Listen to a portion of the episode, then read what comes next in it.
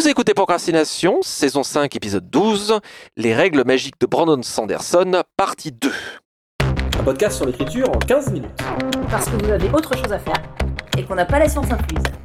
Avec les voix de Mélanie Fazi, Estelle Fay. et Lionel.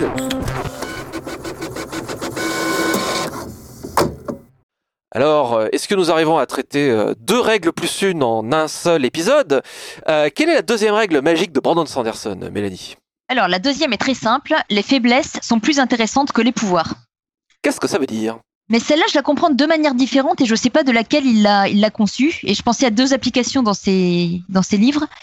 La première serait la question des limites, c'est-à-dire que des- un pouvoir n'est pas intéressant s'il, euh, s'il n'a absolument aucune limite et que ça va ajouter un enjeu narratif de savoir exactement où, où sont ses limites. Je pense par exemple au fait que, en fait, au cœur de l'allomancie dont je parlais dans, dans l'épisode précédent, donc euh, et de la ferrochimie, qui sont les magies basées sur les métaux, il y a la question du carburant. En fait, de la question d'avoir suffisamment de métaux euh, à proximité ou d'en avoir consommé suffisamment pour pouvoir alimenter cette magie, qui est donc une limite qui à certains moments va créer des éléments de suspense puisque euh, bah, à certains moments le personnage n'en dispose pas et doit trouver une solution malgré tout pour s'en sortir.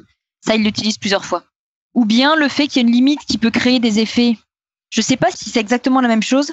Je pense à un personnage, par exemple, qui a la capacité de, de se guérir. Ça, c'est un pouvoir très pratique, de pouvoir se guérir quand on est blessé. Si ce n'est que pour ça, il doit emmagasiner de la santé, de- dans laquelle il va puiser pour se guérir. Sauf que pour l'emmagasiner, il y a des moments où il doit se rendre plus faible. Et il y a une scène très drôle où un matin, il se réveille avec la gueule de bois, il décide que bon, ben, quitte à être malade, autant se rendre encore plus malade. Et du coup, il emmagasine de la force à ce moment-là. De la santé, pardon. Et sinon, la deuxième façon dont je la comprends, mais je ne sais pas si c'est ça, le fait que la magie ou les pouvoirs, en tout cas, puissent chez les personnages jouer aussi avec les, propres faiblesses et finalement avoir des revers. Et je pense à un personnage dans les archives de Rochard qui s'appelle Chalan et qui a le pouvoir de créer des illusions qui vont lui permettre notamment de jouer des rôles d'espionne puisqu'elle se crée des visages différents. Mais ces illusions, alors sans spoiler parce que c'est un, un fil d'intrigue très intéressant, vont jouer avec ses propres faiblesses. C'est un personnage qui est euh, très marqué par son passé, qui est très fragile psychologiquement. En fait, sa faiblesse personnelle et ses pouvoirs vont entrer en résonance d'une manière que je trouve brillante en termes de narration, mais ça, je peux pas le détailler sans spoiler.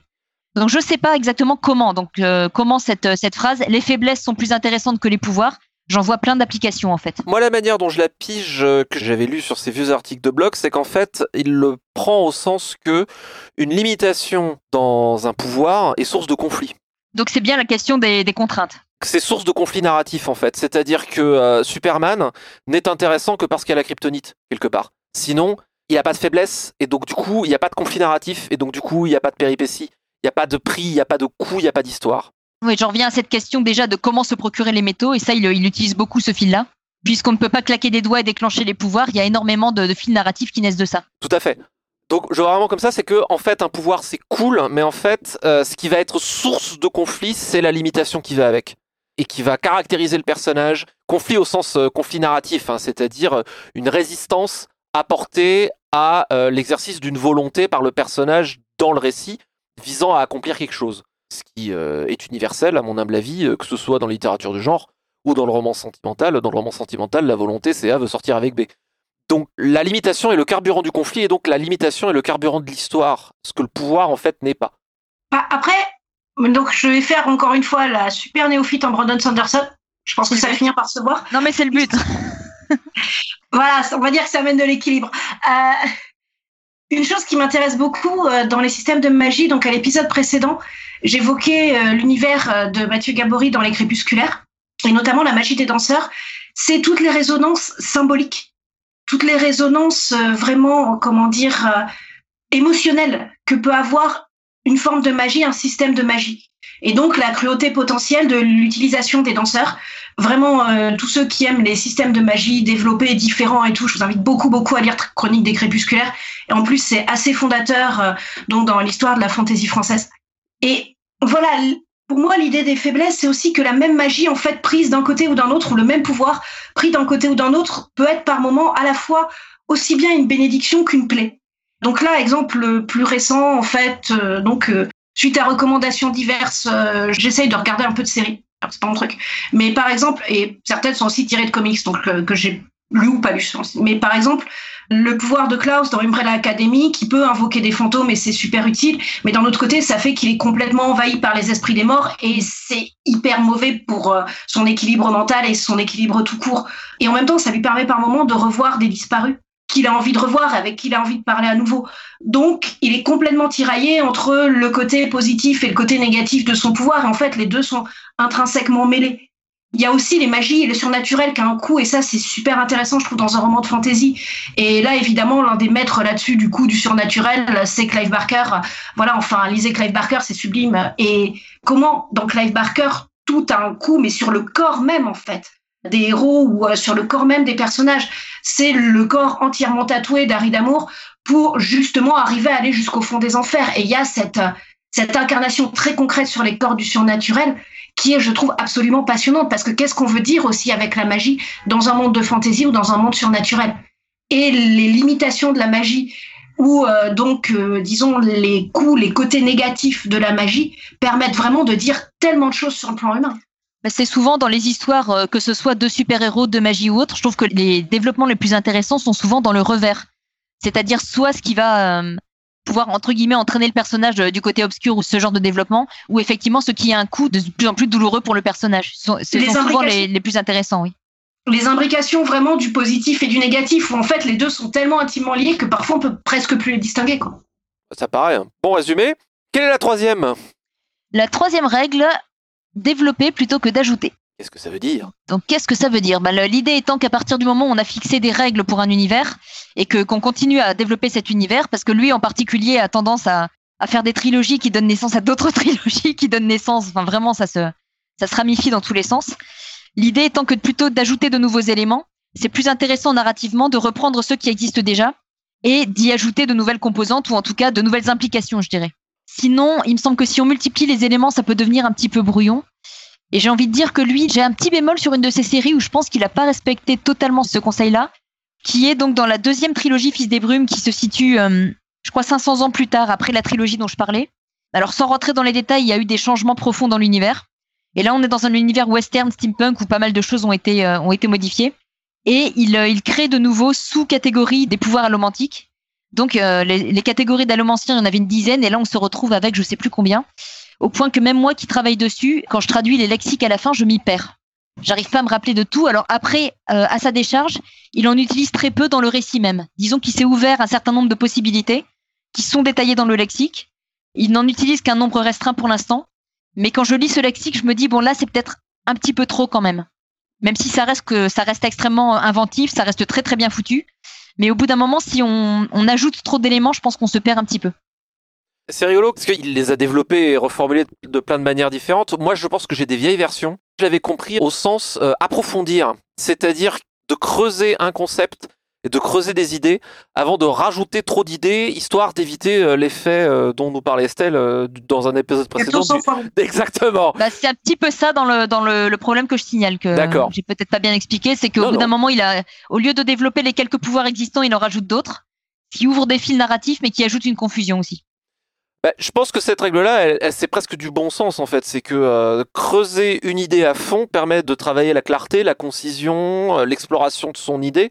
Ça permet d'éviter aussi des contradictions, des effets de bord. Si on rajoute constamment des concepts très différents les uns des autres, on, on court le risque de se retrouver avec quelque chose d'ingérable. Et puis ça permet de concentrer, je pense, l'énergie d'un récit, puisque euh, je pense, hein, qu'il est plus satisfaisant de manière générale pour un lecteur d'avoir quelques idées qui sont bien explorées plutôt qu'une ribambelle qui sont mal fouillées et, qui se, marchent sur les pieds. L'exemple que moi j'avais noté, alors même parce que ça en plus on en parle beaucoup en ce moment, c'est Dune. L'écosystème de Dune, en fait, est fréquemment mis en avant comme euh, un chef-d'œuvre euh, d'équilibre, etc. L'écosystème de Dune, il est vachement simple, en fait, par rapport à un vrai écosystème naturel. Et c'est pas un mal, d'une part parce que ça le rend lisible, pour un lecteur parce que la fiction se doit de donner l'illusion de réalité, mais elle ne peut pas, c'est un truc qu'on aborde régulièrement filigrane, elle ne peut pas montrer toute la complexité du réel, ce serait impossible. On deviendrait dingue et ça s'enliserait dans des tas de détails. Par contre, il est très bien fichu parce qu'il est clair, compréhensible et il est approfondi dans ses conséquences et dans la manière dont il marche. Et c'est pour ça que ça marche bien, justement, je pense. Après, sur l'écosystème de Dune, il y a aussi un truc qui, moi, m'a frappé dès ma première lecture, c'est qu'il est hyper évocateur aussi. Il y a tout de suite des images, il y a tout de suite des impressions, et notamment euh, dans toute la partie où on voit vraiment pour la première fois les trucs des sables, c'est dans le deuxième tome de l'univers Dune, si ma mémoire est bonne. Mais après, par moment, je, voilà, entre les tomes, j'ai parfois tendance à les mélanger. C'est surtout hyper évocateur aussi et hyper poétique même. Et il y a ça aussi qui fait la force d'un système c'est vraiment ce qu'il va évoquer tout de suite, comme image, comme sensation, comme impression. Et dans Dune, il joue vraiment sur cette opposition très simple mais très forte et très très bien jouée entre l'univers de l'eau, l'univers des arbres, des plantes et cette aridité du désert et la manière dont il met ça en place. C'est oui, c'est une vraie leçon d'écriture quoi. Euh, et je voulais parler de complètement autre chose, mais je me suis lancée dans un panégyrique de Dune. Ah oui, sur euh, justement ne pas rajouter des éléments. Pour moi, ça va même plus loin que pour les systèmes de magie. Je pense que j'ai déjà parlé d'Olivier Laurel euh, et de ce qui m'a appris en scénario dans un autre épisode, et notamment donc comment il nous poussait à rajouter un maximum de difficultés sur le pauvre personnage, jusqu'à ce qu'il se retrouve dans un dans une telle difficulté que nous, en tant qu'auteur ou autrice, on ne sache pas comment il allait s'en sortir. Et là, quand il est dans cette situation, on ne sait pas comment il va s'en sortir. En gros, on a deux solutions en fait. Soit on amène un nouveau truc, ah et puis en fait il avait un pistolet, tata et il va s'en sortir, ou ah bah de toute façon la magie lui permet de faire ça, tatane. Ce qu'on va chercher dans le jeu de cartes du personnage, dans ce qu'on a déjà mis en place dans l'univers, une solution qui sera pas forcément un dollar, qui en général ne sera pas un dollar, hein, elle ne sera pas parfaite pour le personnage, qui nous poussera peut-être sur un chemin différent que celui qu'on avait prévu nous en tant qu'auteur ou autrice, mais qui sera vraiment intéressante parce qu'elle viendra organiquement de l'univers en fait. Elle viendra organiquement de ce qu'on a déjà mis en place. Et ça, ça demande de vraiment bien connaître son personnage, son univers, et si c'est un univers surnaturel, son système de magie.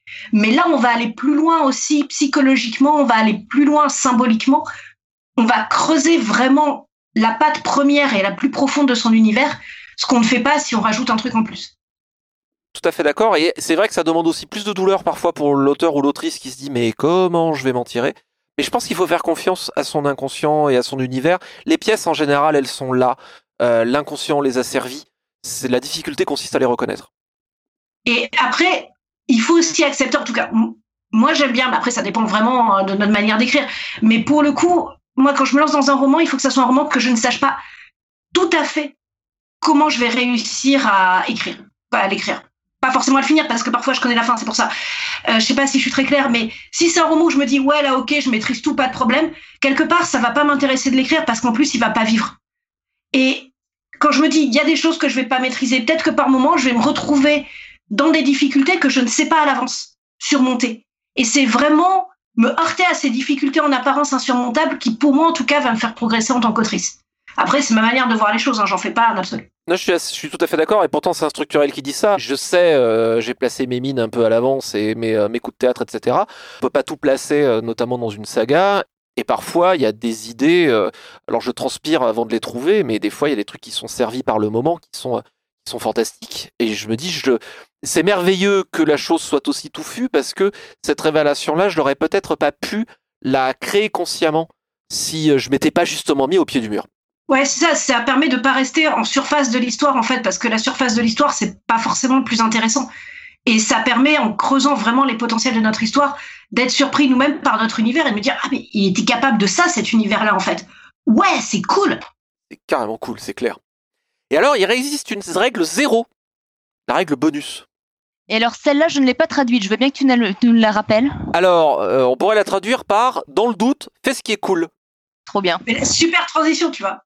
Je pense que c'est assez juste. Hein. Euh, de manière générale, c'est rigolo parce que c'est des fois c'est des conversations que j'ai en atelier d'écriture, en me disant est-ce qu'on peut, slash est-ce qu'il faut, est-ce qu'on doit et tout. Bon, la réponse pour moi est toujours, hein, on le dit assez souvent.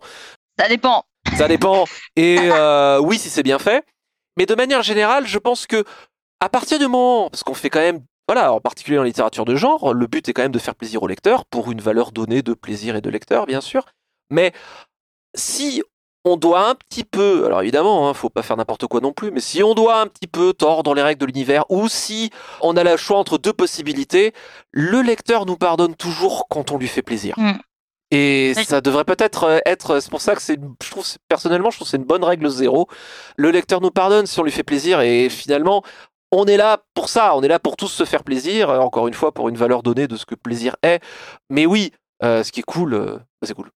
J'étais à table ronde le week-end euh, dernier, enfin le week-end avant cet enregistrement, et donc où on parlait de la valeur métaphorique de l'imaginaire.